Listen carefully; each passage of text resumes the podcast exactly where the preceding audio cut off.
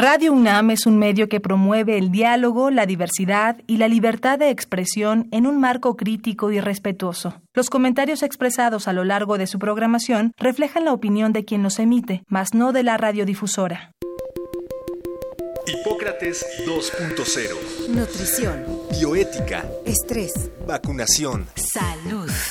El Programa Universitario de Investigación en Salud y Radio UNAM presentan Hipócrates 2.0. Investigación y vanguardia en salud.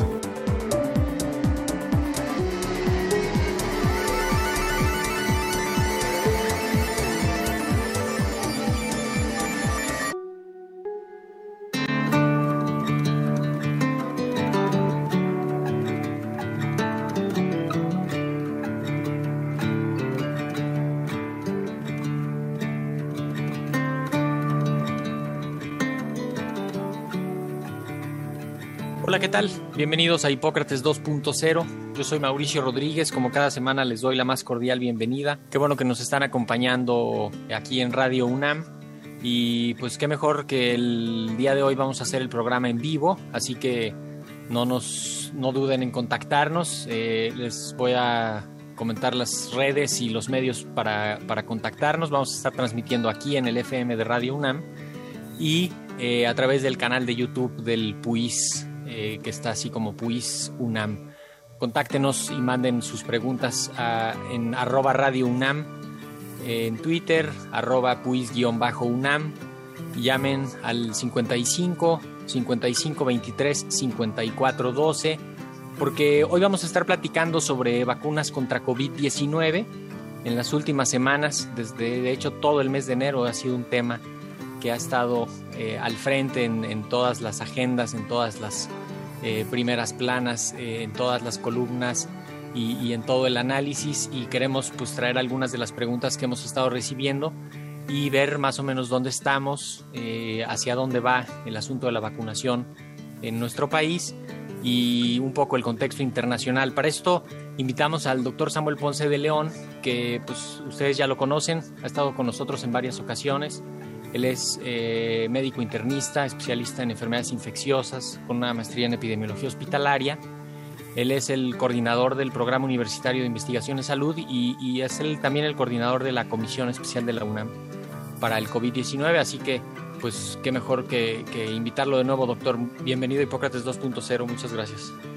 Muchas gracias, Mauricio. Muchas gracias a todo Radio Universidad. Eh, saludos al auditorio. Mucho gusto. Doctor, creo que podríamos eh, hacer un punto de partida de, la realidad. Eh, estamos, estamos viendo desde diciembre la introducción de las vacunas, la llegada paulatina de las vacunas, las primeras dosis.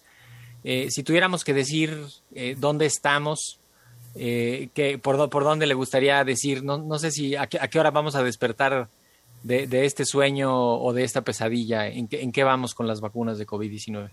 Pues es una pregunta interesante y difícil de contestar en este momento. Estamos un poco en el principio del principio, diría yo. Y estamos en un principio ciertamente muy administrado en términos de que han sido muy pocas las vacunas que se han recibido en el país.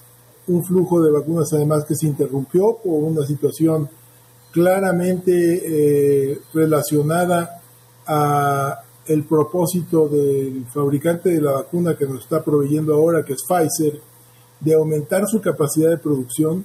Su plan para este año era elaborar 1.300 millones de dosis sí. y ante la inmensa demanda que de hecho creció en las últimas semanas y meses por parte de los países de eh, vías de desarrollo, los países con economías eh, débiles, eh, decidió aumentar su producción a 2 mil millones, pero para hacerlo tenía que parar durante tres semanas su cadena de producción para hacer los claro. ajustes, los cambios que tenía que, que, que, introducir.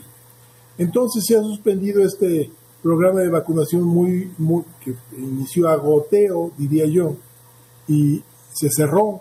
Y entonces hemos estado oyendo realmente de un programa de vacunación que existe solo en la imaginación.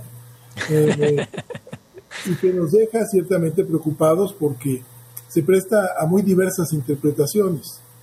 Eh, el programa de vacunación que requerimos tiene que ser un programa muy amplio, de despliegue muy rápido de las vacunas, de una gran cantidad de vacunaciones diarias, eh, y estamos hablando de, pues yo diría que cientos de miles si es posible, porque mientras más rápido vacunemos, más eficaz será el programa, menos enfermos habrá, menos muertos y desde luego menos posibilidades tendrá el virus de continuar multiplicándose y encontrando caminos que representen eh, especies virales con nuevas capacidades más peligrosas.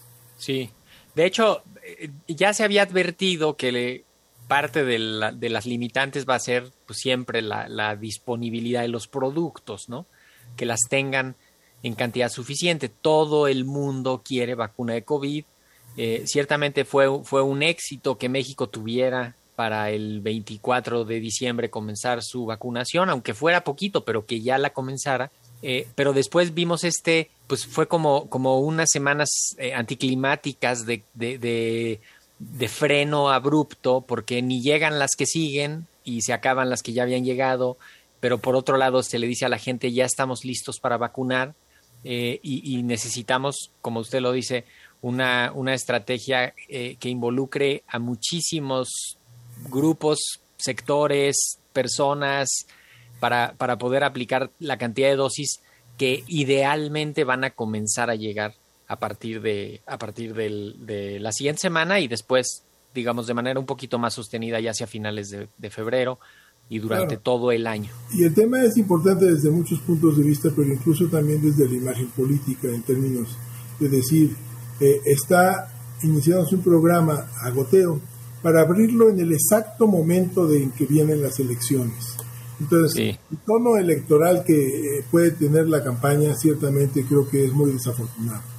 Sí, ahora se, se pregunta mucho, eh, por un lado hay quien dice va muy lento, por otro lado hay quien dice va muy rápido. Creo que eh, esos son así como, como discursos que, que terminan así gritándose de frente y haciendo nada más ruido, porque en medio de este van muy a prisa las cosas, eh, la gente como que quiere aludir a que es, es el asunto de la seguridad e incluso nos preguntan si, si ya se puede considerar eh, como seguro vacunarse contra COVID, ¿no? Eh, LUNAC 374 nos, nos hizo llegar una pregunta de esto, que, si es, que si es muy poco tiempo de, del desarrollo, que decíamos antes que se tardaban años las vacunas y ahora cómo es que ya hay una vacuna lista, pero otros quieren que ya estén aplicadas. Este, ¿cómo, ¿Cómo conciliamos eso? Bueno, yo creo que en esencia tenemos que entender que eh, no se han apresurado los tiempos en las vacunas. Se ha hecho un ejercicio, sí, muy puntual, eh, muy eficiente, que es lo que nos permite el desarrollo tecnológico actualmente. Claro, si nos comparamos a, mediados del siglo XX, a los 50, cuando empezaba realmente una producción masiva de vacunas, pues nos estamos tardando muy poco en comparación con, ellos, ¿verdad? Pero el hecho es que hoy tenemos vacunas diferentes, construidas en plataformas que no se desarrollaron tampoco de la noche a la mañana.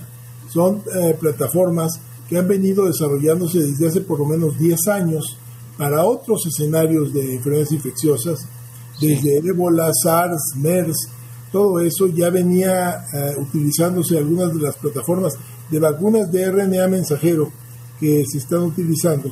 Y entonces eh, el tema no es eh, de un apresuramiento, responsablemente se está manejando todo esto y el resultado de la ciencia, el resultado de la tecnología, el resultado fundamentalmente de la investigación que nos permite hoy realmente aprovechar al máximo este desarrollo de conocimiento y, nos pone en el escenario de tener una vacuna antes de un año de que ocurriera ah, el aniversario, porque conviene recordar, y este es uno de los nuestros este, eh, programas preaniversario del primer caso de, de COVID eh, en nuestro país, que fue el 27, entre el 27 y el 28 de febrero. Entonces, ya tenemos la vacuna incluso en nuestro país. Es un escenario eh, difícil de imaginar en aquel entonces, hace 11 meses.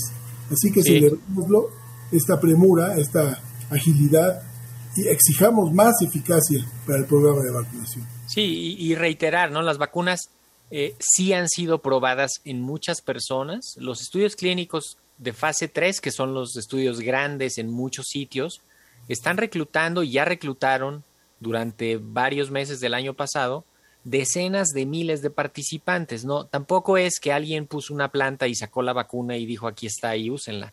Llevan investigando en, en, estudios de investigación clínica muy formales eh, la, la, efectividad, la seguridad de estas vacunas.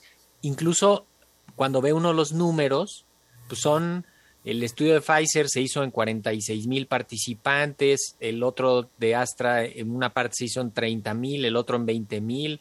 Este, todos han incluido decenas de miles de participantes y gracias a eso pues, se ha garantizado la seguridad, la eficacia de las vacunas y las autoridades regulatorias están revisando también la calidad de las plantas donde se están fabricando, de los insumos que se utilizan, de los equipos que se utilizan y solo hasta que todo eso cuadra, entonces ya se les puede dar el permiso y ya se pueden usar, ¿no? Eso, eso también es importantísimo poner a la autoridad regulatoria como, pues como eso, ¿no? Como el, gran, el gran vigilante de, que las vacunas eh, estén en condiciones ideales para ser utilizadas. Sí, y es un vigilante muy estricto. Evidentemente no hay concesiones en las características de producción de las plantas, de los biológicos. Esto tiene que ser eh, apegado 100% a la normatividad y en donde cambia un poco la situación es en los tiempos de autorización de uso de la vacuna, en donde se está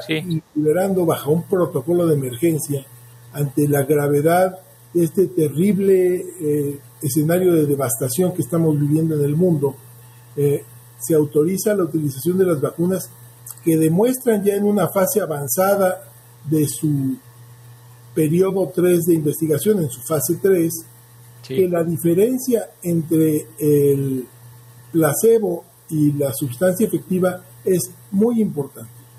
Tan importante como para decir, empiece su uso, sigan con su estudio y, veamos qué es lo que resulta más adelante. Exacto. Pero ahorita ya tenemos una, yo diría, completa seguridad de que la vacuna es muy eficaz y es también muy segura.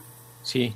Ah, entendamos que tenemos que asumir el contexto de gravedad en el que estamos viviendo. Sí, que, y, no perder de vista que se sigue construyendo el expediente de seguridad, ¿no? O sea, justamente el primer, digamos, el primer corte que piden las autoridades regulatorias es el seguimiento de seguridad a dos meses del estudio clínico para evaluar, porque la mayoría de los efectos adversos, prácticamente todos, ocurrirían dentro de los primeros 45 días incluso, y piden dos meses y ahí se hace el corte y dicen esto es seguro, pero aún así después se sigue evaluando y se van monitoreando, ¿no? Eh, varias preguntas nos han nos han llegado eh, sobre es la seguridad, básicamente si hay efectos secundarios, cuáles son los efectos secundarios, eh, las reacciones adversas.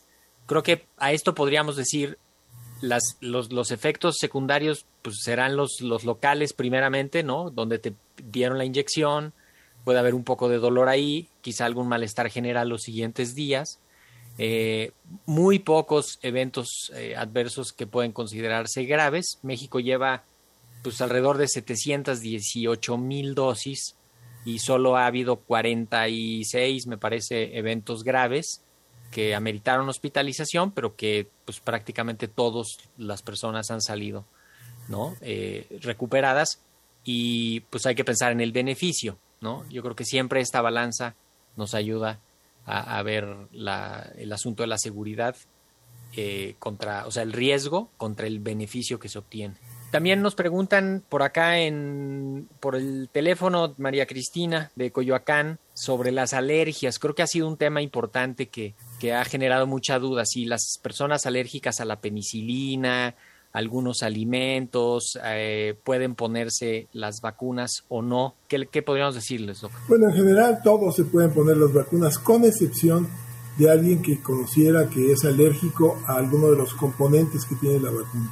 Uno de estos componentes es el polietilenglicol, que se asume que podría ser causa de algunas de las reacciones eh, alérgicas, y las otras son algunas nanopartículas que pueden eh, ocurrir o que salen como derivados dentro de la fabricación de, de, las eh, partículas eh, eh, virales. Estamos hablando básicamente de las vacunas de RNA mensajero, pero o fuera de los que tienen una historia de haber tenido un choque anafiláctico por cualquier causa, y los que conozcan un estado de alergia a estas sustancias particularmente, todos los demás se pueden aplicar la, vacuna. Sí, y quizá reiterar si, si con la si es el esquema es de dos dosis y con la primera dosis tuvieron una reacción, pues ahí sí quizá lo más conveniente es evaluar eh, si se pone o no la segunda dosis para evitar justamente esa, esa reacción, ¿no? que sí podría ser más fuerte la segunda vez que les dé o, o incluso pues podría no, no, aplicarse la segunda dosis en función de lo que haya pasado con la primera. Eh, también nos preguntan mucho Heidi Olarte Sánchez, eh, Aura Telles, nos han preguntado si ya nos dio COVID, ¿nos podemos vacunar? ¿Sirve, no sirve? ¿Cuánto hay que esperar? Que esa es una duda recurrente. Sí, eh, es una duda muy común. Eh, no tan común porque tampoco es una gran mayoría los que han tenido COVID, pero sí se tienen que vacunar. sí es seguro que se vacunen. Es importante que se vacunen porque no sabemos qué tipo de infección tuvieron, qué nivel de inmunidad despertó su infección natural. Entonces se garantiza básicamente con la aplicación de la vacuna, porque además la mayor parte de los estudios demuestran que la inmunidad puede ser más eh, eh, intensa en relación a la vacunación que con la infección natural. Entonces, sí conviene vacunarse. ¿Cuánto tiempo después? Pues puede haber diversas opiniones, no hay ninguna ah, base en donde diga es mejor dos semanas después que cuatro semanas o seis semanas. En términos generales, eh, para algunos protocolos recomienda que sea eh, por lo menos un mes después de haber tenido la infección, que se inicia Y lo que sí es que no sea en la etapa aguda, ¿no? O sea, que cualquier persona que esté cursando una infección, que le dé fiebre o que le descompense el, en algo el cuerpo, no debe de ser vacunado en ese momento.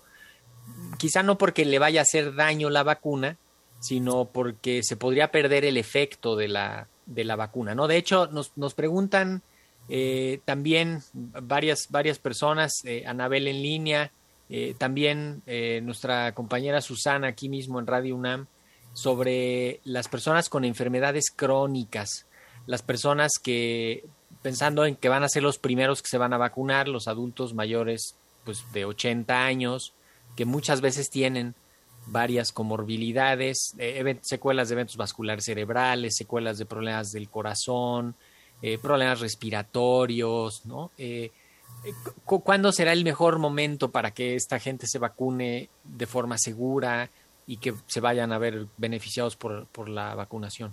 Bueno, también es una pregunta complicada, porque en principio yo diría cuál es el mejor momento lo antes posible. Cuando haya vacuna. Cuando haya vacuna y se las ofrezcan, en ese momento tienen que decir, sí, aquí está el brazo. Este, desde luego, ah, podría hacerse alguna consideración en caso de que tuvieran algún problema agudo en ese momento. Pero si no es así, yo diría que lo antes posible será lo mejor. Incluso en presencia de todas estas eh, comorbilidades, dicen, eh, enfermedades que pueden tener las personas, desde que pueden ser desde inmunodeficiencias hasta eh, problemas crónicos de cualquier tipo, cardiopulmonares, etc. Todo tiene que considerando además que es gente de mucho mayor riesgo. Entonces, por eso Exacto. se vacunen, es mucho mejor. Y que justamente también surge la pregunta de cómo me preparo para la vacunación. Pues de entrada, o sea, eh, que tus enfermedades estén controladas, ¿no? Que no esté descompensado ninguno de tus órganos de tu cuerpo, que esté funcionando bien lo más que se pueda, ¿no? Que estén las enfermedades bajo control para que la vacuna pues sea recibida en el mejor de los términos y tenga un efecto eh, favorable, ¿no? Creo que eso va a ser bastante, bastante importante y ahí sí ya cada persona pues, se tiene que evaluar en el momento en el que se esté planeando la vacunación.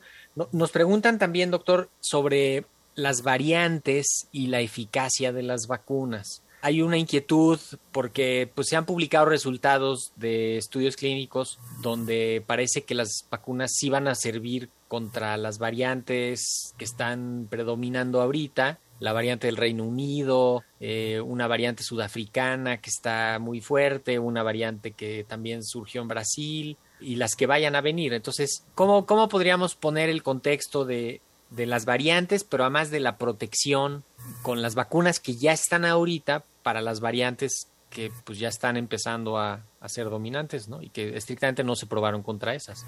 Claro, e, es un tema de mucho interés actualmente. Eh, ya empezaron a aparecer algunos resultados de algunas evaluaciones. El tema es que mientras más pronto eh, completemos un buen número de vacunas, y estoy hablando ya de ir alcanzando una inmunidad de rebaño, será mucho mejor. Insisto, porque mientras no ocurra esto, lo que pasa es que el virus sigue extendiéndose y multiplicándose cada vez más. Y entonces cada vez más son las oportunidades de tener variantes que representen este problema. Las vacunas de RNA mensajero eh, son las que ahorita tienen un mejor desempeño ante las variantes. Básicamente Pfizer y Moderna tienen una buena eh, eh, protección contra la B117, que es la variante de Inglaterra, que actualmente está predominando ya en Inglaterra y que además también se está extendiendo rápidamente en Estados Unidos. Y seguramente por ende tenemos que dar descontado que eh, rápidamente también estará ocurriendo eh, en nuestro país. El tema es importante porque es una variante que incrementa mucho la posibilidad de transmisión y que aumenta la mortalidad también significativamente. Entonces, de hecho, hay algunos eh, colegas que calculan que esta podría ser una cuarta ola, ya dependiendo básicamente de la nueva variante. Pero entonces las vacunas de RNA ofrecen una gama de protección, yo diría que razonable, eh, no es el caso aparentemente de las vacunas vectorizadas, de la vacuna de AstraZeneca, eh, y tendremos que ver del Sputnik B, en virtud de que eh, lo que se está reconociendo en, en Sudáfrica es que su eficacia parece ser mucho menor para la variante sudafricana. sin embargo, también vale la pena decir el estudio es muy pequeño, una muestra muy pequeña de individuos que pueden haber tenido algún sesgo.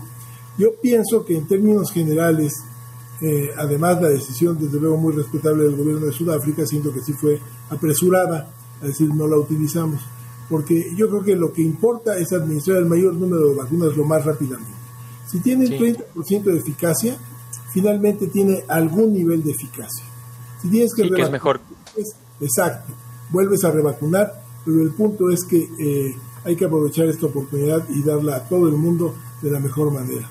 Eh, ya veremos después, eh, con un mayor conocimiento, todavía estamos en un territorio de incertidumbre en cuanto a la eficacia de las diversas vacunas frente a las nuevas variantes. Sí, que de hecho un poco en ese sentido iba una pregunta que nos hace en Twitter Silvia Vargas sobre la eficacia de las vacunas contra las variables contra las variantes virales y, también eh, sobre las edades que se que, en las que se van a ir utilizando. Hay una especie de pues entre controversia y mala información de que la vacuna de Astra no es efectiva en las personas mayores de 65 años eh, porque el número de personas que representaba ese grupo en el estudio clínico inicial grande que presentaron pues estaba eh, subrepresentado, ¿no? Tenía poquitos participantes y las, los datos no eran concluyentes,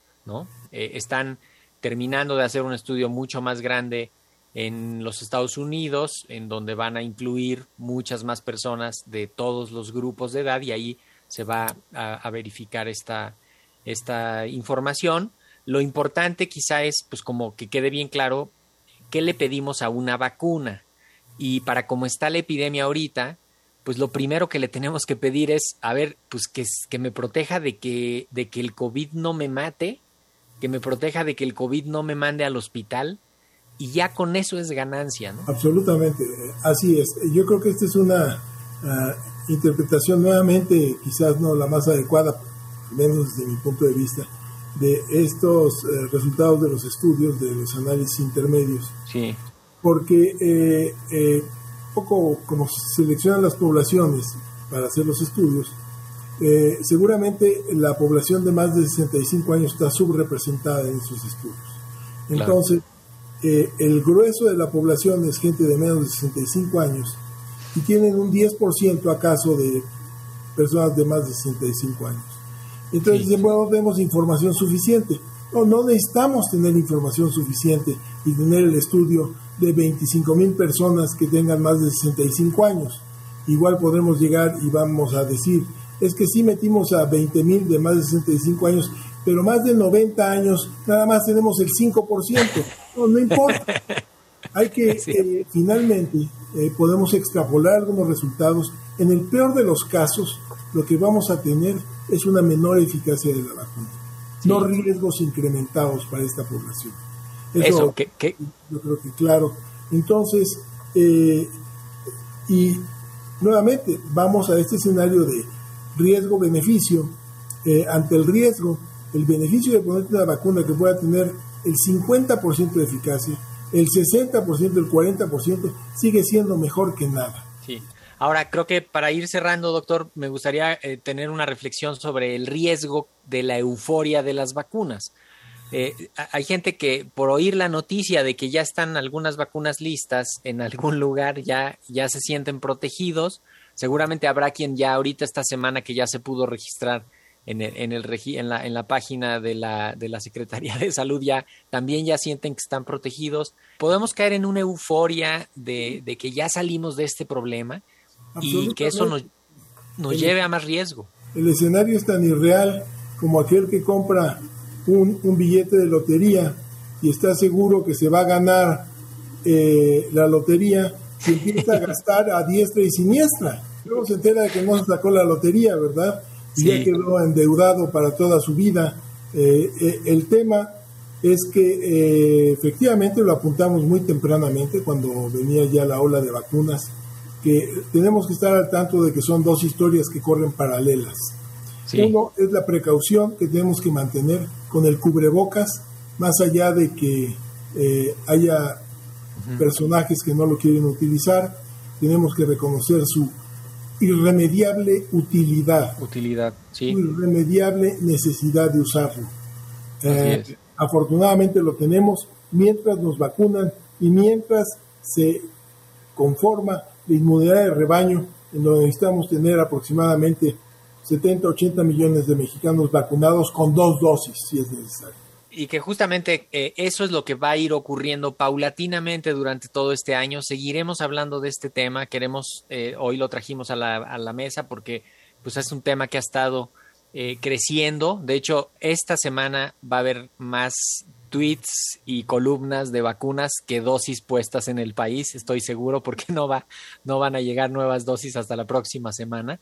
Y pues con eso nos quedamos. Las vacunas van a ir llegando poco a poco, hay que tener paciencia, hay que seguir ese proceso eh, sin descuidarnos y eh, pues manteniendo eh, la calma en, la, en la situación en la que estamos. Con esto tenemos que cerrar, doctor Samuel Ponce de León. Muchísimas gracias por haber venido de nuevo a Hipócrates 2.0. Muchas gracias. Un gusto, un gusto. Saludos a todos. Muchas gracias al equipo.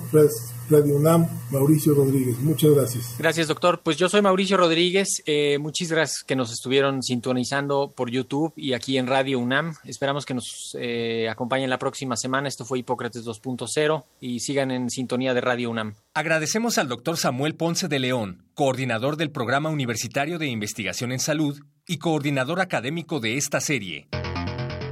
El Programa Universitario de Investigación en Salud y Radio UNAM agradecen tu escucha. Te esperamos la siguiente semana para platicar sobre lo último en materia de salud e investigación en Hipócrates 2.0.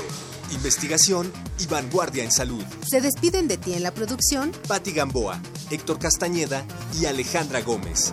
Hipócrates 2.0. Radio UNAM. Experiencia sonora.